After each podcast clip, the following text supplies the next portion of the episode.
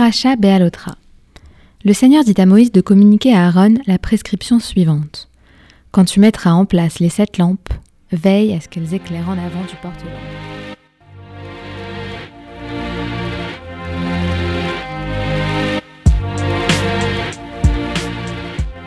Je suis Anna Gourdikian.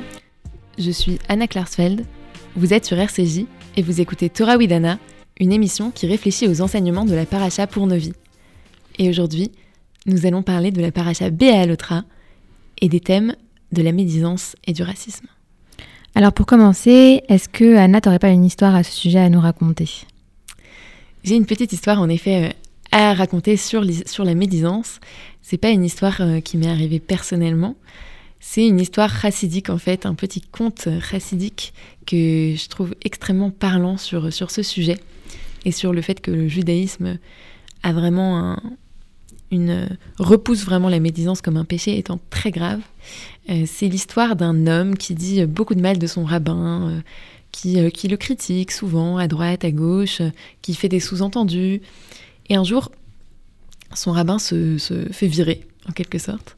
Et il est pris de remords, pris d'une culpabilité terrible. Il va le voir et il lui dit Rabbi, voilà, je, je, me, sens, je me sens terriblement mal. je dois t'avouer que j'ai dit beaucoup de mal de toi. Est-ce que tu me pardonnes? Est-ce que tu es prêt à, m'accorder ton pardon? Et alors son rabbin lui répond euh, cette réponse un peu énigmatique. Il lui dit Écoute, rentre chez toi, prends un coussin, perce-le, vide-le de ses, petites plumes euh, par la fenêtre et reviens me voir demain. Alors l'homme est un peu interloqué, il se dit Ok, très bizarre, euh, comme espèce de rituel mais euh, je vais le faire et puis euh, si c'est ça qu'il faut pour être pardonné, euh, allons-y quoi. Donc il rentre chez lui, il prend son coussin, il le perce, il le vide de ses petites plumes et le lendemain il retourne voir le rabbin et lui dit voilà j'ai suivi les règles que tu m'as données, est-ce que je suis pardonné? Et le rabbin lui dit eh bien écoute fais re-rentrer les plumes à l'intérieur de la tête du coussin et à ce moment-là alors tu seras pardonné.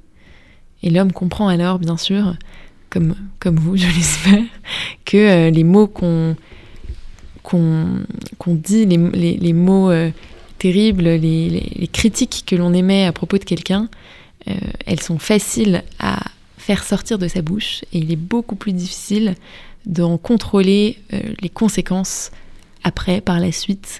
On sait ce qu'on dit, mais on ne sait pas ensuite dans quelles oreilles ça va tomber, on ne sait pas quel impact ça va pouvoir avoir sur la vie de cette personne. Et une fois que la médisance est sortie de notre bouche, a franchi nos lèvres, euh, on ne peut plus rien. Et exactement comme cet homme ne pouvait plus euh, faire rentrer les plumes dans son coussin, euh, il a compris voilà, le, caractère irréversible en fait du mal causé par la médisance. Et c'est un message assez, assez fort du judaïsme, je trouve, parce qu'aujourd'hui on peut avoir tendance voilà, à parler un peu vite ou à écrire, à tweeter un peu vite. on a l'impression que que c'est rien du tout, que finalement, euh, voilà, euh, ça, prend 15 secondes à écrire, donc euh, c'est très léger, mais non, c'est très lourd, les mots ont une lourdeur dans le judaïsme. Exactement. alors pour savoir pourquoi est-ce que c'est si pertinent de parler de, de médisance dans cette paracha, peut-être qu'on peut vous résumer comme d'habitude la paracha en 30 secondes. Alors, je commence, Anna? Vas-y. 3, 2, 1, c'est parti. Alors dans cette paracha, d'abord, euh, Aaron il va mettre la lumière dans la lampe de la menorah, et puis c'est la tribu de Lévi qui va être initiée euh, au service dans le sanctuaire, dans le temple. Puis ensuite pour les retardataires de Pessar, il va y avoir un Pessar Chéni, c'est ceux qui ont été un peu retardataires et qui vont pouvoir enfin célébrer la fête et apporter euh, le korban. et Enfin, euh, le peuple sera très très mécontent de la manne, du pain céleste qui tombe du ciel, et puis ils vont se plaindre à Moïse. Et l'épisode le plus important de notre euh, paracha, enfin celui qu'on a envie de souligner, c'est celui où Myriam parle très négativement de son frère. je vais m'attarder plus sur les épisodes. En fait, il faut savoir que c'est une paracha, comme la paracha précédente Nassau. Ce sont deux parachiotes extrêmement longues, parmi les plus longues de la Torah où il y a plein d'épisodes différents, donc c'est très difficile à résumer en 30 secondes. C'est mon tour Allez, donne le go 3, 2, 1. Donc c'est une paracha très longue avec euh, parmi les épisodes que Canon n'a pas cité euh, la mise en marche des, Hébreux. On dit voilà euh, comment ils s'organisent par troupe, quelle troupe part en premier, en deuxième, en troisième, etc. On dit Moïse demande à son beau-frère Obab, qui n'est pas juif, de les guider, ce que j'ai trouvé assez intéressant. Il y a cette fameuse crise où les Hébreux demandent de la viande, où Dieu leur donne de la caille pour ensuite les punir de leur manque de reconnaissance pour la manne. Et enfin cet épisode où Myriam et Aaron critiquent Moïse pour la femme éthiopienne qu'il a épousé. Et c'est sur ça qu'on va se consacrer dans cette émission. Cet épisode, euh, peut-être qu'on peut quand même euh, qu'on peut quand même expliquer un peu plus longuement. Donc euh, Myriam et Aaron disent du mal. C'est écrit que Myriam et Aaron critiquent Moïse pour la femme couchite, en hébreu le terme couchite, qu'il avait épousée, car Moïse avait épousé une femme couchite. Donc on a une petite insistance sur ce fait. Et, et alors les commentateurs euh, viennent, euh, viennent nous dire euh, que viennent nous expliquer, mais on va le voir, on va le voir un peu plus tard, mais ce que veut dire ce terme de couchite. Et surtout, Myriam est punie, sa peau devient, se couvre de taches blanches et, elle est finalement guérie. Donc on va, on va, on va explorer ça un peu plus, un peu plus en profondeur dans un instant. Donc c'est vrai que c'est le, premier épisode en fait on nous parle clairement de ce que, de ce qu'on appelle maintenant le lachon hara. Donc le lachon hara, c'est le péché de mal parler des autres ou de parler en, mal, de médire en fait. Euh, la chaîne c'est la, parole, le langage, et ara c'est mauvais, le mauvais langage.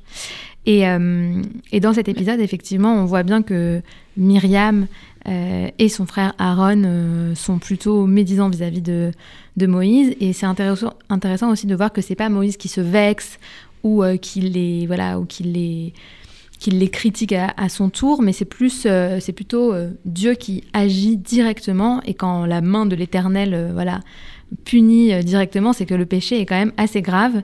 Et, à, ce et à, cet endroit-là, justement, Moïse lui-même demande à, Dieu que qu'il pardonne Myriam et qu'il la, qu'il la soigne, qu'il la guérisse de sa lèpre. Alors que elle-même, avec Aaron, a mal parlé euh, de lui et de sa femme. Donc il y a évidemment plein de commentaires qui, voilà, qui, qui donnent un peu plus de détails sur euh, ce qu'elle aurait pu dire, euh, qui, sur sa femme à lui ou alors sur leur relation. Et, et, on voit ici que vraiment le fait de mal parler de quelqu'un, c'est extrêmement grave puisque Dieu lui-même agit oui, c'est intéressant. D'ailleurs, c'est assez marrant euh, la réaction quand on lit le, passage en question. Donc, c'est dans le dans le livre des Nombres, chapitre 11. Si vous avez un texte à portée de main, euh, Dieu euh, Dieu convoque en quelque sorte Myriam, Aaron et Moïse dans la tente d'assignation. Il les convoque comme des comme des mauvais élèves. Des, dans le cas de Myriam et, et Aaron qui, qui se seraient mal comportés. Il dit allez tous les trois à la tente de la rencontre. ils y vont tous les trois. Et là, effectivement il, se, il défend, il vient en défense de, Moïse, il le redit à Aaron et Myriam que Moïse est un prophète euh, exceptionnel, un prophète euh, à nul autre pareil, et que critiquer Moïse, dans son dos qui plus est, c'est euh, critiquer Dieu lui-même. Et donc on voit effectivement un Dieu qui, qui vient farouchement défendre son, son prophète, son porte-parole. Et ce que je trouve assez intéressant, c'est que euh, Myriam, elle est punie par la, une maladie, euh, enfin une maladie d'origine divine justement, en hébreu tsoraat, euh, qu'on traduit en français par la lèpre, et qui, se, qui se matérialise par le fait que la peau se, couvre de taches, devient blanche comme la neige, nous dit le texte. Et par cette maladie de de lèpre, entre guillemets, ou de tsoraat. Elle est évoquée euh, dans d'autres moments, notamment dans le Lévitique, dans d'autres moments de la Torah. Et c'est euh, une maladie qui rend impure. Et à cause de cette maladie, on doit, euh, quand on est touché par cette maladie ou par cette affection de la peau, on doit aller s'isoler en dehors du, campement. et les, les, sages, les commentateurs disent que cette maladie est associé à la médisance et il se base justement sur ce passage pour dire ça, c'est-à-dire que c'est resté dans, tout le reste de la Torah, quand on parle de cette maladie, euh, les sages disent que c'est une punition pour avoir médit. Et ce que je trouve assez intéressant, c'est que la médisance, c'est typiquement un péché qu'on voit pas. Si, euh, euh, demain, telle personne parle mal de moi derrière mon dos, je n'en saurais rien. Et là, ça, ça vient déjouer cette invisibilité du péché en l'affichant directement sur le visage de celui qui l'a commis. donc qui le porte vraiment comme le nez au milieu de la figure. Tout le monde sait qu'il a péché, alors que lui pensait pouvoir disperser son venin là comme ça tranquillement, sans que personne le sache. Mais là, personne ne peut l'ignorer, quoi. Et ce qui est intéressant aussi sur la punition, je trouve, c'est que donc au-delà du fait que, comme tu viens de le dire, euh, ça se voit maintenant sur le, visage de celui qui médit et donc du coup, euh, voilà, on peut plus se cacher derrière euh, ces mauvaises paroles, c'est aussi qu'il y a une exclusion. Et il y a un parallèle qui est fait souvent dans les commentaires entre l'exclusion de la personne qui médit, donc qui est, qui est auteur de, de la shonara, et euh, la personne sur laquelle elle a médit. Parce qu'en fait, quand on parle mal de quelqu'un, quand on, le met dans une case, en fait, on l'enferme et quelque part, on l'exclut. Euh, on l'exclut de, la communauté dans laquelle on se trouve par, par les paroles qu'on peut avoir sur cette personne. En, essayant d'influencer la vision ou la vie des autres au sujet de cette personne, bah, c'est aussi une manière de le mettre à part. Et donc, la punition de la personne qui euh, à Mehdi, ça doit être quelque chose qui est... En, tout cas, ça ressemble à une punition un peu en miroir. Elle est aussi exclue de la communauté pour vivre euh, ce, que, pourrait vivre quelqu'un de qui on parle mal et de qui, sur qui les rumeurs courent, etc., qui se sont exclus des autres. Et ben là, concrètement, cette personne qui a fait du lachanara et qui est... Euh, comme la Myriam dans notre, dans notre paracha, elle doit, elle doit s'exiler de la communauté pendant au moins une semaine. Oui, d'ailleurs, c'est marrant ce parallélisme que tu, que tu soulignes parce qu'on dit souvent que, enfin, dans, dans des, des, commentaires, il est dit que euh, trois personnes sont affectées par le péché du Lachonara, donc de la médisance. La personne qui l'émet, l'émetteur du Lachonara, celui qui médit, la personne qui est visée et la personne qui l'écoute également. Donc euh, c'est un péché, mais trois personnes qui sont touchées. Donc on voit que c'est un péché qui, euh, euh, voilà, qui fait beaucoup, beaucoup de mal. Et, et, je trouve intéressant l'idée de dire que ça fait aussi du mal à celui qui pêche. Euh, parce que c'est quelque chose, en fait, euh, c'est très difficile finalement de rester impeccable en matière de lachonara, de ne jamais dire du mal de quelqu'un ou même laisser entendre du mal de quelqu'un, ce qui est aussi considéré comme du lachonara, parce que le judaïsme est très exigeant à ce sujet. Et c'est vraiment quelque chose voilà, dont on, peut se sentir coupable ensuite une fois qu'on l'a qu'on l'a qu'on l'a commis.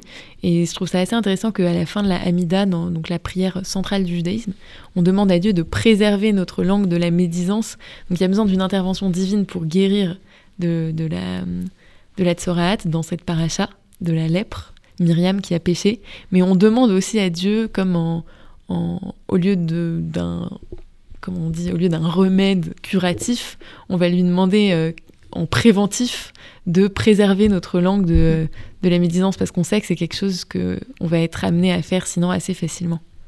C'est vrai, c'est exactement, enfin c'est ça, ça va bien aussi avec euh, ce qui se passe dans cette paracha puisque c'est Dieu qui intervient lui-même pour régler ce, conflit. Alors on a l'impression qu'il n'y a qu'une intervention divine quelque part qui pourrait nous empêcher de complètement tout le temps euh, parler euh, des autres, que ce soit en bien ou en mal, juste euh, d'apporter une forme de jugement. parce que ça aussi, c'est discuté dans les lois du Lachonara, le fait de même parler bien de quelqu'un qui n'est pas là, ou en fait, il y a beaucoup de règles qui font que on se préserve au maximum de porter un jugement sur les autres. Et je trouve que c'est intéressant ce que tu as dit quand, quand tu as parlé donc, de ce trio, celui qui parle mal, euh, celui dont on parle mal et celui qui écoute, bah, c'est exactement ce qui se passe euh, ici dans cette paracha, puisqu'il y a euh, Moïse de qui on parle mal, Myriam qui médit, et selon le Midrash, donc le, commentaire des, rabbins, c'est Aaron n'a pas été puni de cette, de cette donc de cette lèpre, parce que lui n'avait fait qu'écouter, en fait, et il n'avait pas, et celle qui avait été l'instigatrice de la médisance, c'était Myriam.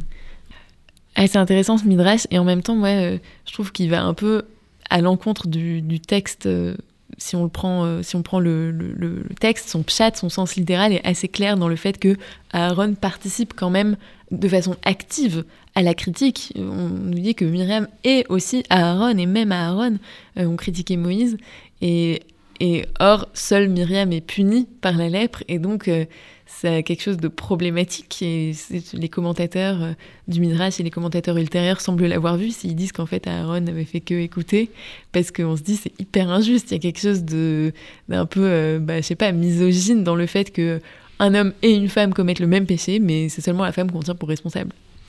Alors ça peut être ça, mais ça peut aussi être, euh, par exemple, c'est peut-être elle la grande sœur, donc souvent dans les fratries, c'est toujours les grands qui, qui reçoivent pour les, les autres. Euh, je le vois pas comme ça, mais d'accord, j'entends, j'entends qu'on puisse lire ça comme ça. Moi, ça m'a choqué. En lisant, ça m'a choqué que seule Myriam soit, soit tenue pour responsable. Mais c'est vrai qu'on peut avoir une lecture charitable. Mais il peut y avoir, enfin, en tout cas, ce qui est sûr, c'est que elle, elle est, elle, elle est, elle est punie.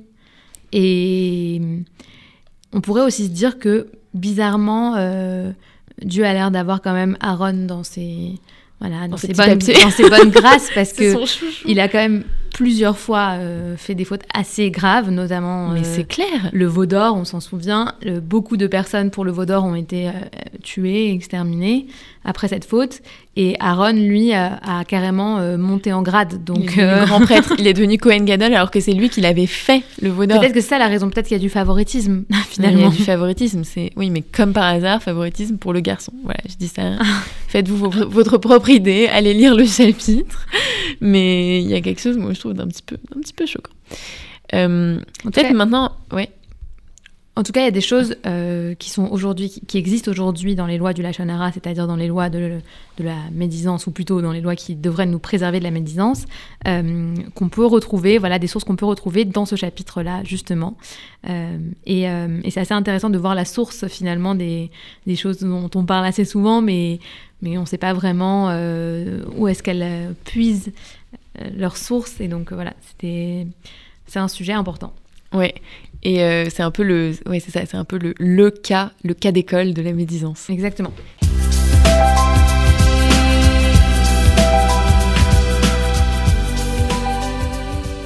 Vous êtes sur RCJ et vous écoutez Torah Widana, l'émission qui réfléchit aux enseignements de la paracha pour nos vies. Et nous parlions à l'instant du thème de la médisance dans la paracha de cette semaine, c'est-à-dire Béa Alotra dans le livre des Nombres.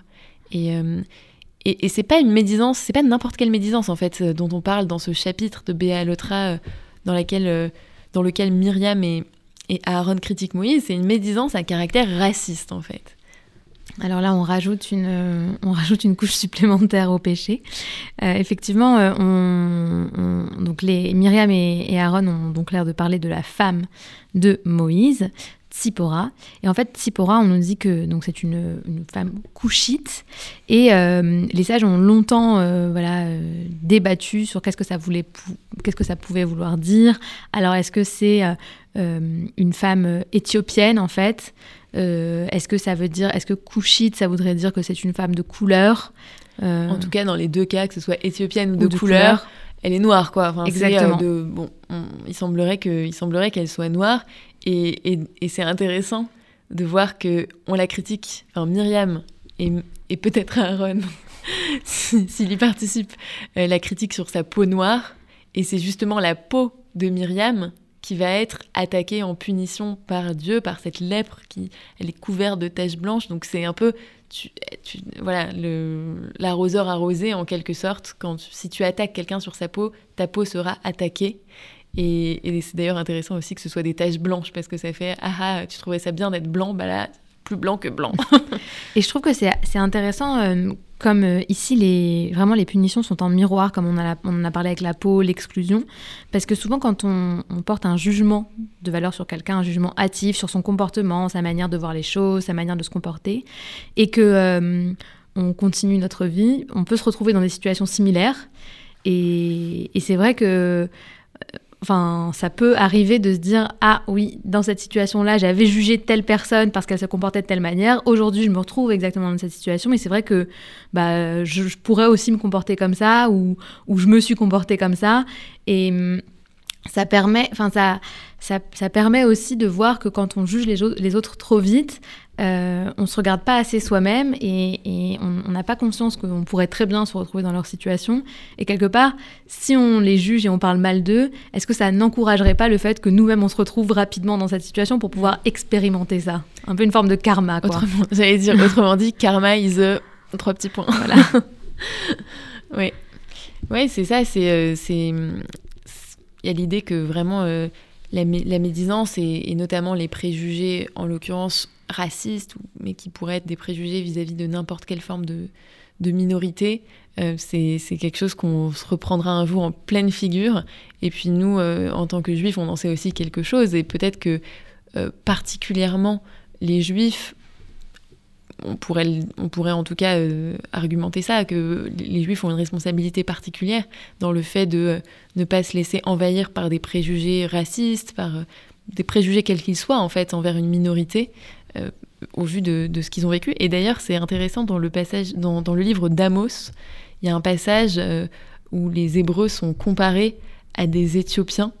en fait l'Éternel, donc Dieu, parle au peuple d'Israël et dit euh, gens d'Israël, avez-vous plus de prix pour moi que les gens d'Éthiopie? Et, donc, quelque part, il les remet à leur place et il leur dit, mais vous, vous êtes, euh, vous n'êtes pas mieux que les autres peuples. Euh, les Éthiopiens, donc les Kushites, comme Tsipora, ont tout autant de valeur à mes yeux que vous. Et d'ailleurs, pour, prolonger ton propos, Anna, il y, a un midrash justement qui s'appuie sur ce, passage-là d'Amos et qui, se demande en fait euh, qu'est-ce qui se passait, qu'est-ce qui s'est passé à ce moment-là? Est-ce que Tzipora était vraiment noir? Et, pourquoi est-ce que Myriam et Aaron ont parlé de cette manière? Et en fait, le midrash explique que euh, de la même manière que Tzipora était différente euh, de peut-être son apparence ou différente de ses bonnes actions, dit le Midrash, parce que c'était quelqu'un de, très bien, et ben le peuple juif aussi se différencie euh, parmi les nations de, euh, voilà, de, son, de sa particularité, de son particularisme. Et, donc si au sein même du peuple juif, il y a des médisances des uns des autres, ça veut aussi vouloir un peu, ça veut un peu vouloir dire qu'on oublie finalement que nous aussi, on est différents parmi les autres et que cette différence, elle ne doit pas faire l'objet d'un rejet, mais au contraire d'un dialogue et, et que c'est une faute extrêmement grave de rejeter l'autre parce qu'il est différent. Exactement. Alors maintenant, on va passer à la, à la, dernière étape de cette étude, Anna. Euh, qu'est-ce que c'est euh, s'il y avait une leçon Comme, on, on, cherche les enseignements, les leçons de la paracha pour nos vies, c'est quoi la leçon que tu as envie de retenir? Euh, Je pense que je retiendrai ce passage des Pirkei Avot qui dit que qu'il n'y a pas de, de, meilleur, de meilleur remède ou de meilleure leçon dans la vie que le silence. Après avoir passé un quart d'heure à déblatérer. Mais mm, voilà, toujours euh, tourner cette fois sa langue dans sa bouche avant de, de parler. C'est, en tout cas, c'est des leçons. La médisance, je trouve que c'est vraiment une des choses les plus difficiles à, à faire et, et, et de laquelle euh, à éviter. À, éviter parce que, oui, exactement, à faire, c'est très facile. Justement, à éviter, c'est beaucoup plus difficile parce que on est porté euh, par ses émotions, on est, on est, euh, voilà, on est dans, dans, son quotidien et c'est assez facile, en fait, de décharger ses, ses, émotions et son ressenti sur les autres. Et, et donc, du coup, bah, je pense que c'est toujours important de garder en tête que nous sommes responsables de nos propres émotions et, et ce ne sont pas les autres qui le sont. Et moi, peut-être euh, sur la même dans la même idée, euh, ce passage des proverbes, à mon avis, est, super intéressant sur la médisance. Il dit que la mort et la vie dépendent du langage. Donc euh, nos, mots ont un poids, nos mots ont des conséquences. Et comme tu viens de dire, Anna, il faut, euh, il faut bien les peser. il ne faut pas se laisser emporter par ces passions tristes, par ces émotions négatives que peuvent être la colère, le sentiment d'humiliation, la tristesse. Euh, et il faut, euh, avant de, dire la moindre chose mauvaise ou de sous-entendre la moindre chose mauvaise, il faut vraiment y penser et de préférence, du coup, ne pas le faire. Merci beaucoup d'avoir écouté euh, l'émission Torah Wizana sur RCJ.